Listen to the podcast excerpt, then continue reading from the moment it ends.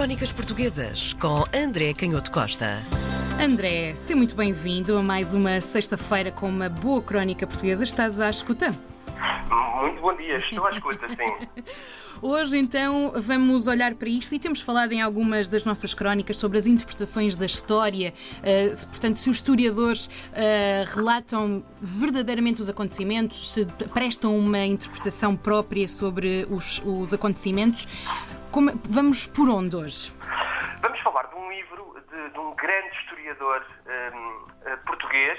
Portanto, é um livro que podemos considerar, nós às vezes fazemos esta divisão entre aquilo que são as crónicas da época, os historiadores até chamam as fontes, e aquilo que são os livros de história dos historiadores, muitos anos, muitos séculos, às vezes mesmo muitos séculos depois do, do, do acontecimento, um, e portanto esses são os estudos. E hoje vamos falar de um, de um livro que é considerado um estudo, mas é um livro que nos permite perceber uh, melhor esta ideia da interpretação, porque os riscos, às vezes, de, uh, do tempo em que vivemos é que com esta ideia de interpretação e Hum. que tudo é interpretação, o que tem uma ponta de verdade, mas caímos num exagero, uh, num exagero oposto, não é? Ao absolutismo das certezas, que é de facto acharmos que as interpretações podem ir uh, até onde nós quisermos e até onde a imaginação nos levar. E não é bem assim, não é? Porque os historiadores convém que se baseiem um, em relatos e que façam a crítica desses relatos e tentem chegar à verdade. Este livro, que se chama É um bom exemplo disso. é um portanto. grande exemplo disso. Chama-se Dúvidas e Certezas na História dos Descobrimentos Portugueses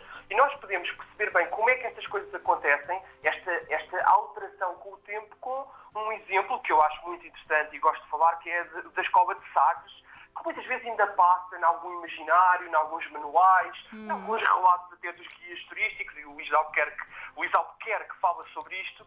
Hum, que- o que é que seria isso da escola? Haveria uma escola em Sagres, patrocinada pelo Infante Henrique, muito interessado no, na- no- no conhecimento e na ciência. E, de facto, isso foi um problema que durante muitas décadas e muitos séculos ocupou os historiadores. E nós sabemos que se começaram a fazer cartas náuticas mais rigorosas a partir de 1445 e sabemos isso através das crónicas da própria época do século XV. Mas depois, a partir de fatos despertos, começou-se a criar essa ideia de que teriam vindo sábios, nomeadamente um sábio que teria vindo de Maiorca e que teria eh, ensinado astronomia e a construir instrumentos. Mas o Luís Albuquerque muito bem explica desde logo que para construir instrumentos não era preciso que viessem sábios de fora, porque já desde o tempo de Dom Dinis, aliás, o próprio avô de Dom Dinis, o famoso Afonso X de Castela, ao net, e portanto o Dom, o- Dom Dinis tinha essas, essas informações, um famoso livro de astronomia hum, do século XIII, que era no fundo uma enciclopédia da astronomia, com os conhecimentos de astronomia da época, e que tinha indicações para se construírem instrumentos para observar, ou não, não- não observar, não é sentido telescópio, obviamente, instrumentos sim. para tentar medir os astros. Para podermos encontrar uma rota. Claro, isto leva-nos à pista que é muito interessante e que o Luís Albuquerque neste livro vai dizer o que é que era isso da Escola de Sagres. Ele vai dizer, não eram de facto sábios do ponto de vista da concepção que nós depois vamos ter, muito baseada no livro e na transmissão de conhecimentos, que curiosamente hoje também já está a ficar ultrapassada, mas que até ao século XX foi dominante, a ideia de universidade, a ideia de sábio, era a ideia daquele que estudava através dos livros, ia para a universidade, onde estava um mestre, um professor de carreira, e que ajudava a interpretar esse conhecimento fixado nos livros. E ele vai dizer, não, é- não foi nada disso, e portanto é por isso que não se pode falar de escola, porque o conhecimento era o conhecimento prático, Prático. de pessoas comuns, dos marinheiros, dos pilotos, que indo cada vez mais longe, muitas vezes até começando na própria pesca, eram pessoas muitas vezes com origens humildes e que iam eh, aprendendo, às vezes com o custo da própria vida, a orientar-se e até com Autodidatas.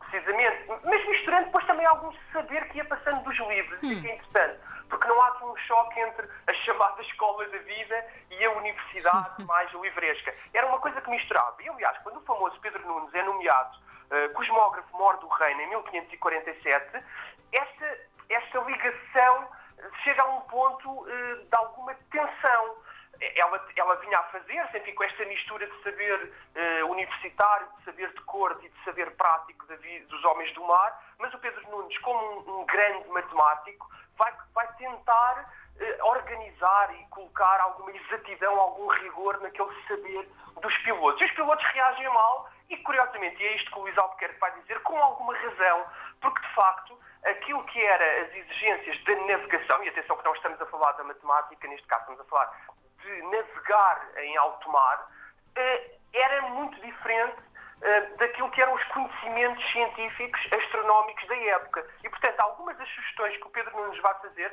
os pilotos rejeitam. E até o Pedro Nunes diz, com um certo azedume, que eles se riam, eh, que de facto os pilotos se riem daquilo que eram as indicações e os conselhos que o Pedro Nunes dava. E o Luís Albuquerque, neste livro muito interessante, vai dizer que, de facto, alguns desses conselhos, mesmo que tecnicamente fossem possíveis, à luz dos instrumentos disponíveis naquela época. Uhum. para medir as estrelas, para medir a altura do Sol ao meio-dia no seu curso diurno, não era de facto possível e, portanto, as técnicas que os pilotos e o conhecimento que os pilotos tinham era de facto uh, o conhecimento que lhes permitia uh, regressar com vida.